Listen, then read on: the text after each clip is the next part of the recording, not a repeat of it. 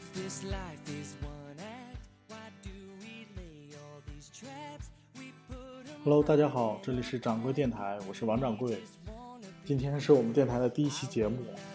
嗯、我自己呢非常喜欢 Podcast 的这种形式，嗯，平时也收听很多这样的电台。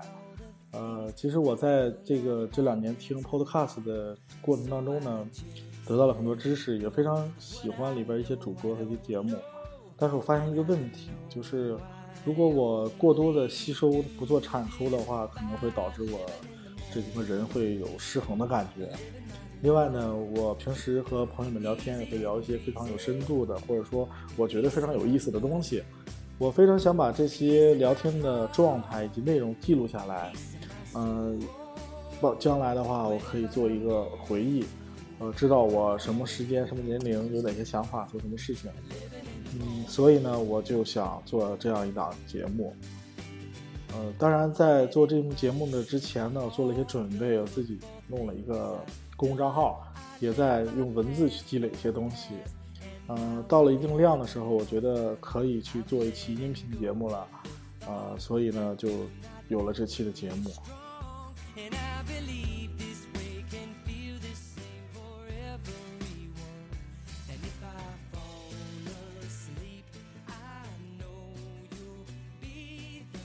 呃，在构思今天这个节目的时候呢，我一直在想，我到底要聊点什么呢？实际上，我觉得这个最好的呃聊天状态呢是不要打草稿，不要想去要聊什么，啊、你想到哪就聊什聊到哪。当然，我觉得要做第第一期节目的话，完全不打草稿，想到哪聊到哪，有点困难。那么我还是简单的想了一下我要聊什么。呃，前两天呢，我在看了一个纪录片，呃，是美国的一个纪录片，叫《末日求生》。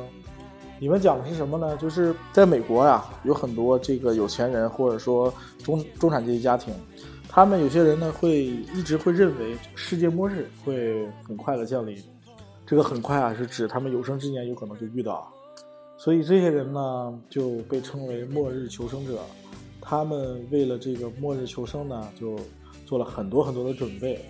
呃，我记得其中有一个片讲的是说有夫妇俩买了一个大型的集装箱，从那个老美那边有好多这样的那个退役可以叫退役的集装箱，他们购买来之后呢，找了一片空地，挖了一个大坑，把这个集装箱就埋在下面，当然留出了这个安全逃生口。然后在集装箱里边呢，他们都准备了很多的食物啊，这个药品啊，甚至有一些枪械弹药。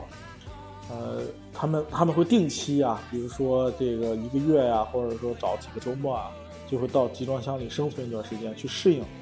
他们甚至连自己的孩子也带去一起锻炼，而且要教他们使用枪，怎么打靶，对，来应付这样以后要到来的这个世界末日。呃，其实你要看起来觉得，有时候觉得，哎呀，这个老美啊，这个真会玩啊，成会玩。可是又觉得吧，他们做的这些事情就真的没有意义吗？或者说，在内心里边还有一些说，人家这个生活非常好，我也想这样去做什么样的，会有这些想法在里边。啊，当然还有一期我觉得特别狠，说有一个老头，嗯，有了点是个企业家，有了点钱，完了之后呢，他就买了一个什么呢？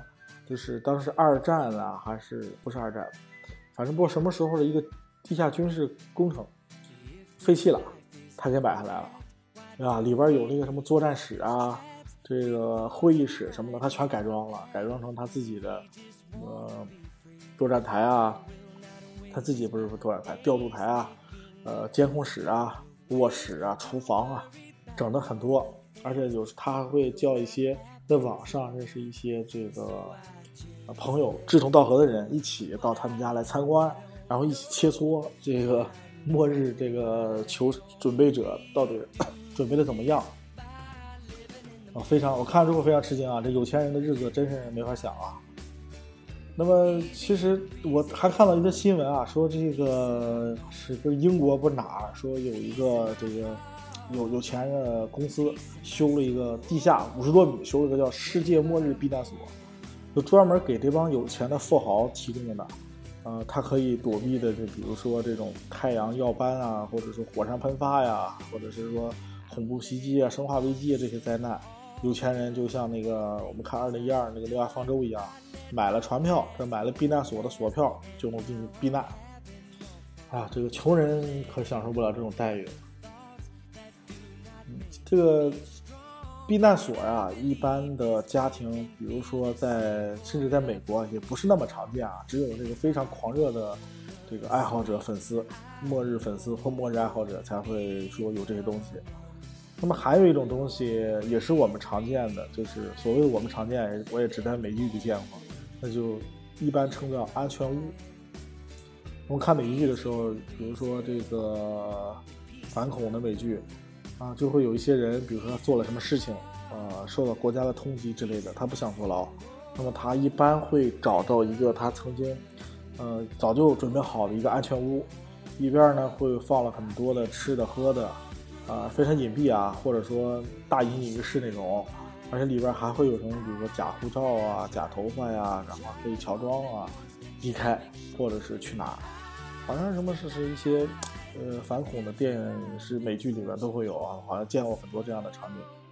这个呃，当然了，这个这个安全屋啊，这个一般的情况下都是要建在一个呃非常隐蔽的地方，你不能让谁都能看到。另外，这个安全屋也并不只是说你准备一个就行，有的甚至准备就是咱们老话叫“狡兔三窟”啊，准备好几个，啊，你万一有一个泄露了呢，有一个不能去了呢，有一个出现什么问题了呢，它还能缓一缓，啊，而且这安全屋也并不一定就是一个屋子，也可以是一个盒子，也可以是一个东西，或者说它的保险柜，里边就放一些刚才我说的护照啊、假发一些能篡改身份的东西。啊，这，等等等等这样的，它基本这些信息也都来自于美剧啊、日剧啊，啊日剧没有，还有英剧之类的。讲了这么多，我就想开一下脑洞啊！当然，我也是和我们朋友聊天的时候一起来聊这个事情。假如说真的要爆发，呃，类似生化危机或者是世界大战，那么我作为我们这个普通人啊、小白啊，或者是所谓的这个穷屌丝啊，那该怎么办呢？如何做到自保呢？下面就这个问题，我就想做一下展开。但是非常巧啊，呃，今天录音的日子呢是这个三月十一号，呃，二零一一年的三月十一号，恰巧是日本的这个发生九点零级大地震，随后地震引发的海啸使这个福岛核电站发生了这个核泄漏事件，整整五年啊，这个也巧了。我还特意查了一下，那个五年前的三月十一号也是个周五，啊，这个说明冥冥之中啊，我要我讲这些话题还是有意义的啊。那个先来一首歌吧，嗯，《The Last of Us》，呃，有一个这个游戏啊非常出名，叫《最后的生还者》，这是里面的一首主题歌，嗯，非常好听。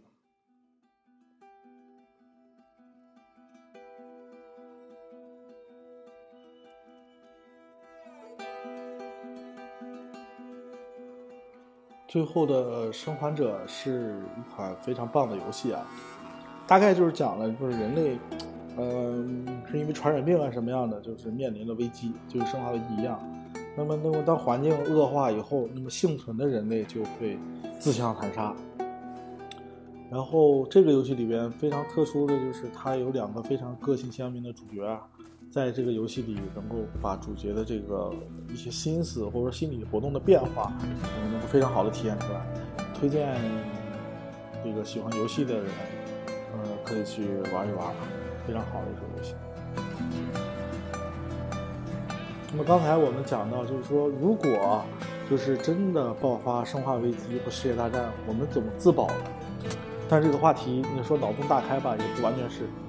你看一下周边的形势，呃，最近呢，咱们这个最牛逼的八零后三胖子在朝在朝鲜那边是非常嘚瑟啊，又做了核实验，又发了导弹，引起整个这个世界，不管是东方西方，全部都不满。完了之后，最新的这个消息是，联合国前两天刚刚通过了对朝鲜最严厉的一个制裁，呃，包括军事和经济的双重制裁，中国也投了哈赞成票。整个朝鲜，它现在就是整个就是，呃，不顾全世界的这个人民的这个对于安全或对核的这些想法，就一意孤行，在这个独裁道路上越走越远。所以，这个包括整个全世界啊，对各个国家对军备的这个投入啊，都是越来越多，甚至有些国家不好说有没有进行生化武器的研究，这都这都很有可能的。所以，爆发生化危机啊，甚至这个金三胖子当导火索爆发世界大战，这都是有可能的，不是不可能发生的。所以，今天就特别想谈一谈，就是假如真的爆发这个世界大战、生化危机，我们该如何自保？我想先跟大家推演一下这个危机它是怎么爆发的。咱们先假设啊，假设爆发世界大战，或者是那个世界级的瘟疫。那么一般情况下是是这样的，比如说国家首先呢爆发这个不管是瘟疫、世界大战，整个国家的财政它就要做收缩，因为产生了非常严重的这个这个事件啊，它一定要考虑这个国家怎么生存下去，一定会产生财政收缩，财政收缩就会导致经济下滑，甚至以跳崖的速度迅速下滑。这个时候这个社会就开始有点动荡，国家呢现在应该就开始介入。呃，管理起来这种，比如说食盐啊、米啊、面啊、油盐酒啊等生活物资，它就要管控了。就像我们七十年代的那个计划经济一样，它要根据这个外面情况的恶化，比如说战争的演进速度，比如说瘟疫的这个传染速度，来决定这些物资该怎么分配。这个时候国家一管控，那肯定是物资疯涨啊，最后就涨到什么程度？你你有钱你也买不到东西啊。就你只能转入黑市，转入黑市那个价格，最后都不好说能到什么程度。你物价上涨，国家管控，下一步那就是破产和失业啊。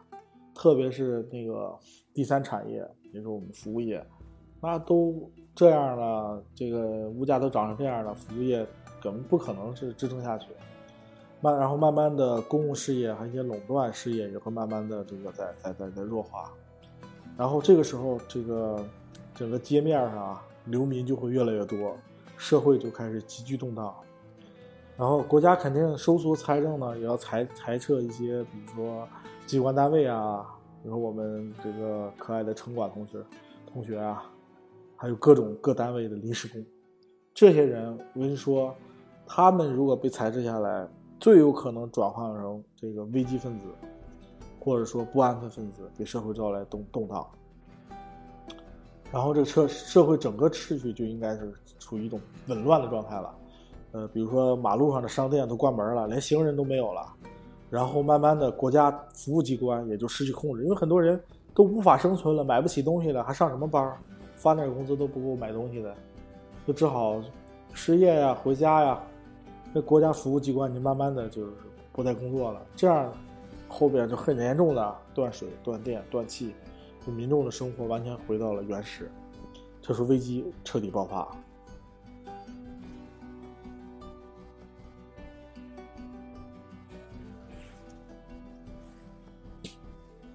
这里边有几个问题啊？第一个问题是说，你看危机来了吧，然后那个物价疯涨，然后迅速贬值，就你有钱没有用啊？你你说我我为了应对危机，我在家里存十个亿，没有用，你知道吗？你拿钱买不了东西，钱不值钱了。到那个时候就不是用钱买东西，而是回归到我们这个以物换物啊。这个后边咱们再分析，再再再分享啊，我们到底分有什么东西有用。另外，人多不一定力量大，为什么这么说？嗯，比如说，我说，比如说你有的人说我我我一个大家族，我们聚在一起，发，比如说爆发这个生化危机或者爆发什么了，就街上流民非常多。或者说世界大战，这样都是战争到时候再打。这一个大家族聚集在一起呢，人多力量大，然后那个能度过危机。其实这是最不好的做法。你首先第一点，你人多聚在一起，那目标就大呀，人多目标就大，你这很容易被发现。然后那个你想想，流民越来越多，流民他们也会聚集啊。他们聚集之后干嘛？就洗劫你们这样一波一波的家族。所以，到时候你还是乖乖的躲起来。当然了，你要带着你的家人，不是说一个大家族啊，就带着你的至亲、父母、老婆、孩子，哎，躲起来，安稳的找地方躲起来，度过危机。甭想着说发个国难财啊，或者是怎么着，投机倒把什么的。你这么想，除非你真有这能力，不然你把控不住。你是你就完得快。所以，如果危机来临，我觉得第一点，尽自己一切力量保护自己、保护家人，度过危机，就这一条，就非常难做啊。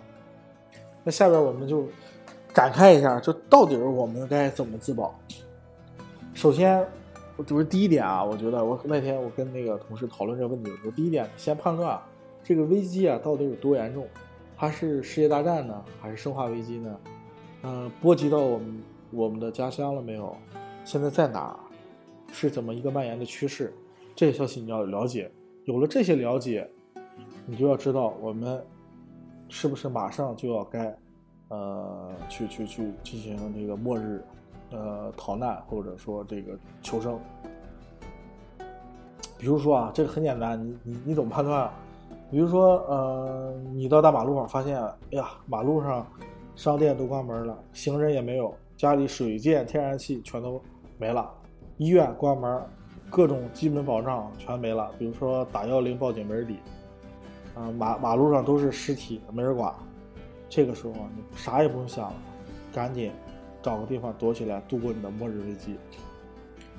那么，那么我们就是说，末日危机来临，我们会遇到哪些问题呢？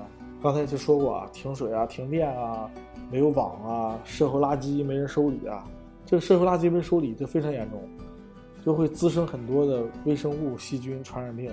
没有水，你你们见过那个地震之后为什么要做那个很多的这种消毒处理啊，或者说这种很多防疫人员去处理，就因为它这种情况下非常容易爆发各种传染病。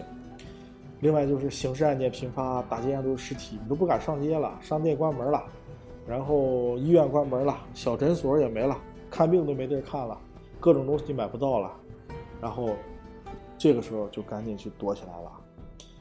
那么我们呃去躲起来之前，我们要做哪些事情？要准备哪些东西？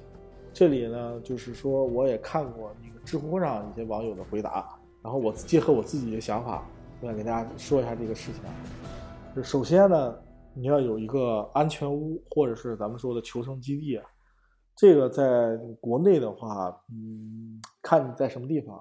如果你是在这个像我，在鲁北平原平原地带，没什么山，那就不好办了。你得找一个离你最近的一个深山，或者是说你有一个场所比较私密的，啊，比如说你如果在城市里你有一个独门独院，那么你可以考虑在你的院里挖一口井。那如果你没有这个独门独院，你住楼房怎么办？你要找一个深山，最好是就是开车啊，不要超过三个小时，最长你也得一天以内，你不能再长了，容易出问题。就是两三个小时之内就能到达的山，啊、然后呢，找一个隐蔽的地方挖洞储备物资，以备不测。所以一定要提前准备好地方、安全屋，啊，当灾难来临需要撤离的那一刻，啊，不管是步行还是就在自己身边，还是开车，啊，就赶紧去。那么说到这个安全屋有了，我们下边就要储备东西了。那你在安全屋里边或你的这个逃生基地里储备什么东西呢？我自己这个列了一个清单啊。首先呢是这个蜡烛，没有水没有电，人类这个文明就是靠火来这个呃爆发的。那么没有火的话，我相信这个文明也不好发展。所以这个蜡烛非常重要。蜡烛的话，至少备五百根以上。因为你面临的危机可不是一天两天，要做好长期准备。呃，第二个呢，要准备的就是这个收音机，手摇收音机啊，非常重要。手摇收音机是什么？就是你不需要电池，你通过手摇就能给它充电，就能给它带着电。然后呢，非常关键，随时随地了解资讯，了解战争或了解危机到了什么程度，好做出相对应的应对措施，非常重要。两台你要就跟我们搞服务器一样，你得有备份，对吧？这台坏了，那台能顶上。当然了，你多动几台没关系，看你自己的实际情况，多大的地方，多大能力。呃，另外一个要带的东西就是白酒，要储存的东西是白酒。白酒这个东西啊，要求是什么？度数越高越好，量呢依你自己的情况至少你得准备几大桶。嗯，它有什么作用？首先第一点，大家都知道，平时你消个毒啊，然后安全卫生肯定是因为到时候呃停水停电，呃那个整个的这个瘟疫容易爆发，这个或者说如果是生化危机，那白酒非常重要。另外，如果是战争或危机爆发，白酒通常都是硬通货，这个可以参考二战时期。还有一个硬通货，大家都非常了解，那就是香烟。你像战争时期，还或者说危机时期，士兵啊都非常辛苦，因为他们是冲在第一线，做很多老百姓、普通人不能做的事情，压力非常大。香烟，所以就成了他们这个硬通货啊必不可少的一个东西。所以香烟能备多少备多少，白酒。至少一桶，当然这一桶我是指的家里的那种、那种、那种，不知道你们家有没有那种大桶，大概大概一米多高，圆圆形的，但是至少得那么一桶，度数越高越好。另外，有了蜡烛，我们得有打火机啊，打火机啊，火柴啊，呃，等等东西，呃，大概备多少？打火机的话，如果是一次性的那种，你怎么着备个一百来个？这玩意儿有坏的，有什么样的？当然，如果你有方便的话，可以备一些充气瓶，反复充气，可以重复使用。另外，还有一些你你不能全是靠蜡烛，你要做饭或之类的，然后备一些柴火或木柴。柴火和木材的话，你，这个看情况，一千斤左右吧。你得真的要备这些，这个你不知道在底下待几年啊。那棉衣。棉衣的话，因为你要考虑一家人躲避在那儿，至少一人一套。而是当然了，如果你在南方或者非常热的地方，可以暂时这个是可以不考虑的。北方人你要考虑这个问题，没有棉衣，不管你是躲在洞里边还是躲在哪里，就御寒问题啊。另外，你御寒问题牵扯到一个新的问题：帐篷、睡袋、防电、防潮垫这些东西你都要准备。嗯，将来你直接睡地上，那是谁也受不了，对吧？呃，卫生纸、报纸，报纸干嘛用的？报纸就是点火呀，或者是擦屁股。卫生纸我们都知道干嘛用的。肥皂，肥皂是个好东西啊，别想歪了。肥皂是部队里非常需要肥皂，但不是你想的那么用。肥皂第一就是消毒，呃，环境破坏还是跟刚才的酒精一样的，减少疾病。饭前便后要洗手，对吧？所以它在战争期间或者生化期间是硬通货，这个备多少呢？看你情况。我建议的话，五十块以上吧。再一个就是一些呃农作物，你要你要你要会种一些农作物啊，比如说嗯前两天特别火的火星救援，跟那哥们一样种土豆，产量大容易活，这个呃你要不断。有种的还会动会种啊，大蒜消菌杀毒这个非常有用啊，然后一些其他的种子，像什么谷作物啊，呃小麦啊等等这些，你要考虑，如果是生化危机什么的危机度过以后，你可以再重条件好了，你可以再重新的种植这些种子，同时你为人类文明留下了这个生存的种子，非常重要，这个非常非常重要。所以要有大批的种子，保证你危机度过之后能迅速缓过来。另外一个重要的东西就是汽油啊，汽油能存储多少存储多少。嗯，但是你你出太多了，肯定占地方。这个东西跟水一样占地方，所以你你至少的话得让你的这个现有的车子得是满油的，至少这油够你加满一箱，这是至少至少的，你加满一箱才能跑啊。到到时候满大路、满大街上都是废弃的车子，你可以偷用他们的油，但是你跑都跑不了，油你就用不了了。而且油的话，也是硬通货呀，这个东西，战争期间这都绝绝对硬，非常硬。另外，压缩饼干、压缩饼干或者其他的真空食品，当然也要备很多啊。这个东西的话是越多越好。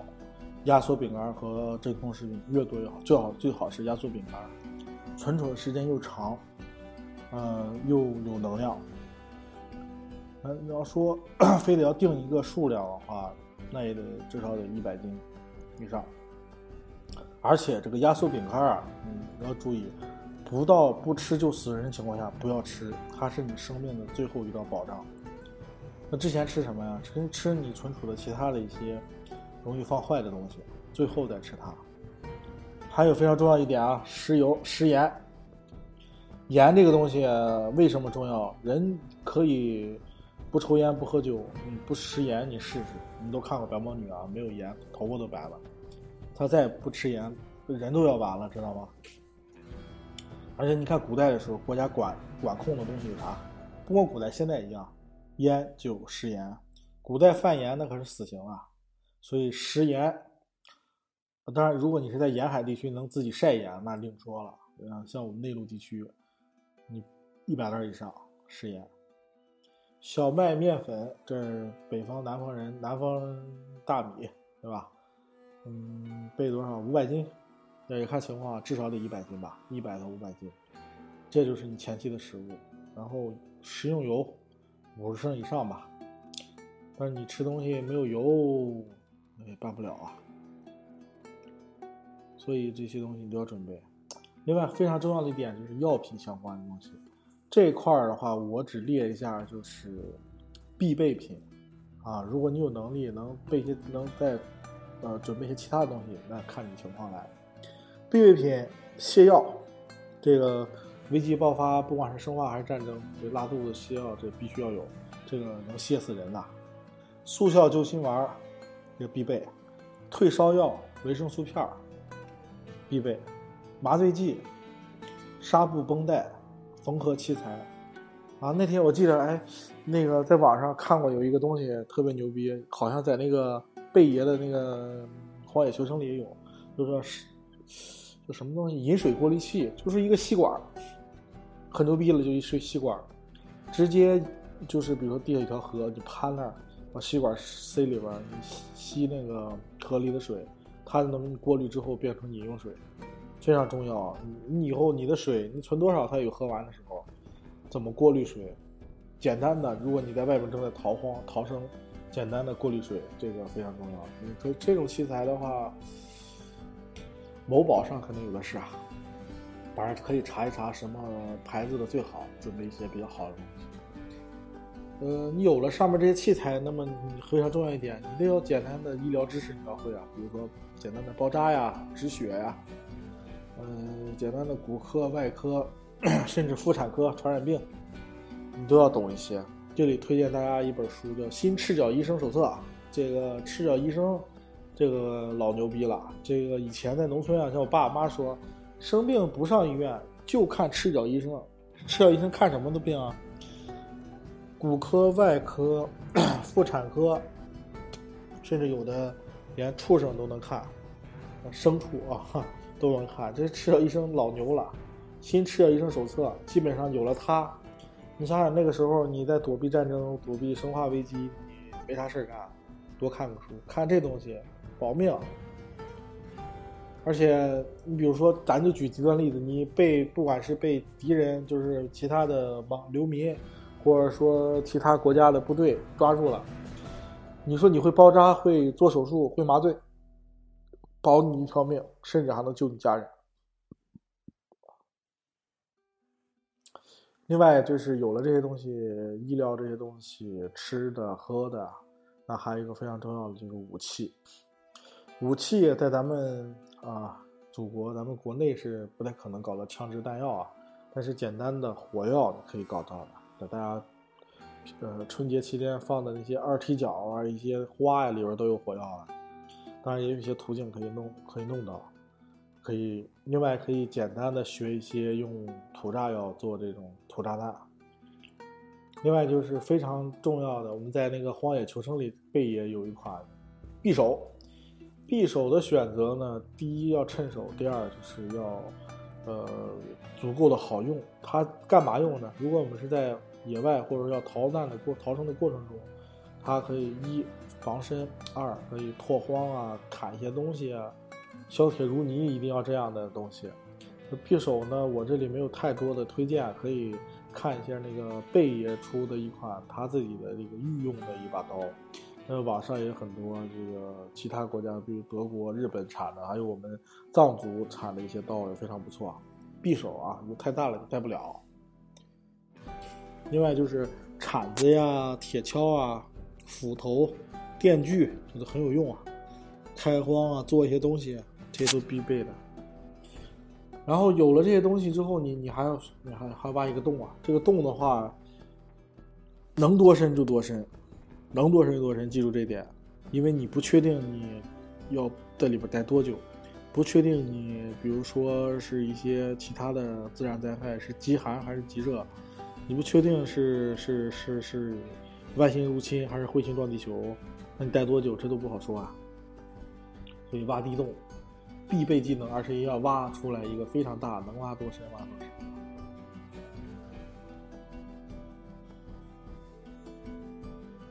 好，那么下面呢，我们先进一首歌啊，大家休息，我也休息一下。一首叫《Smell Like You Used To》，像你这样的微笑，作者 Dim Work。bright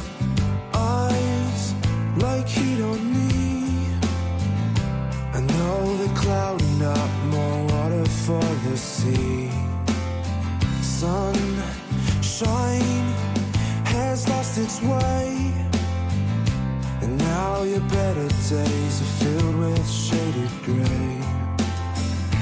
One day I'll take you far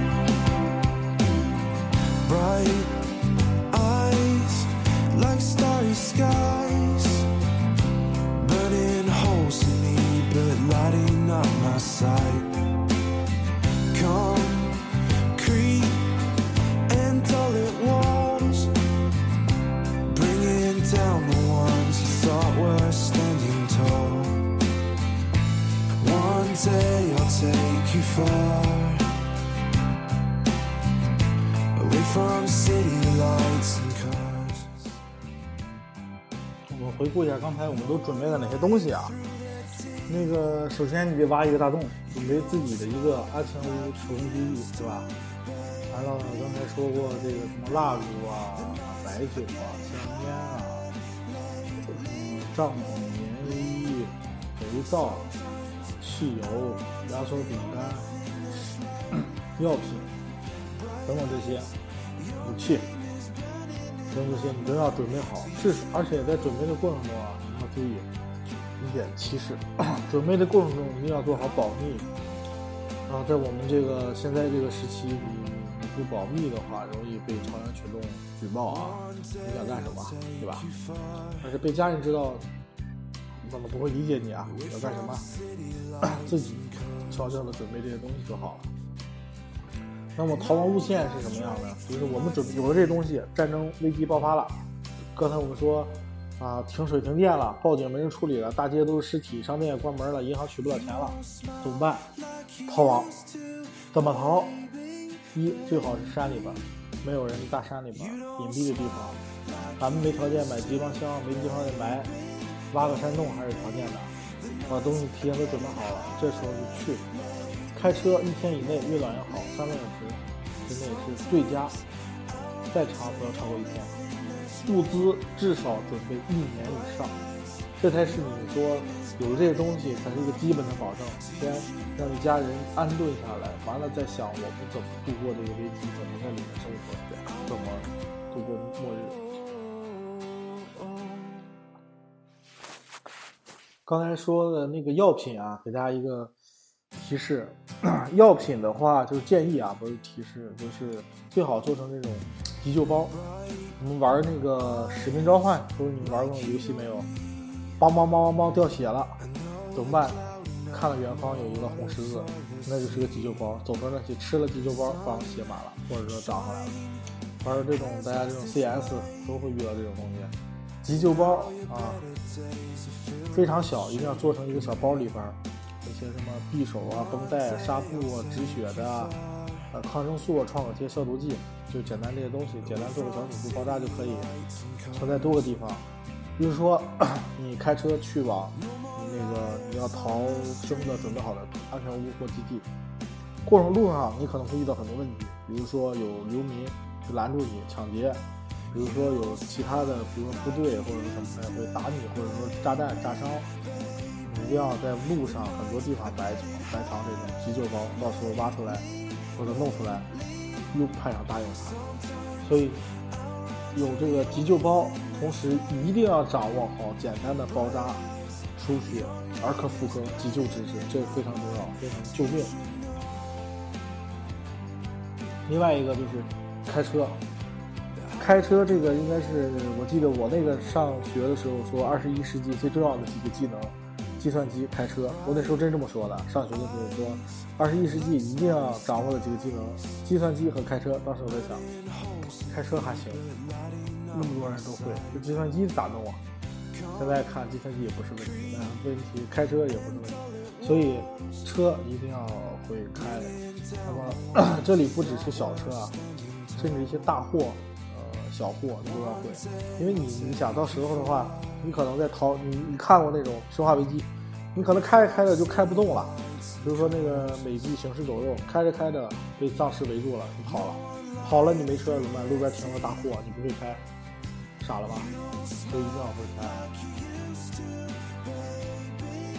刚才说过那个，我们收集那些东西啊，一定要呃秘密收集，而且多处储藏，小兔三窟，一定要去记住。如果有条件，多准备一些地方，多准备一些场所。一旦危机爆发，竭尽可能的收集所有的生存物资，带着家人去躲避末日，好进行末日逃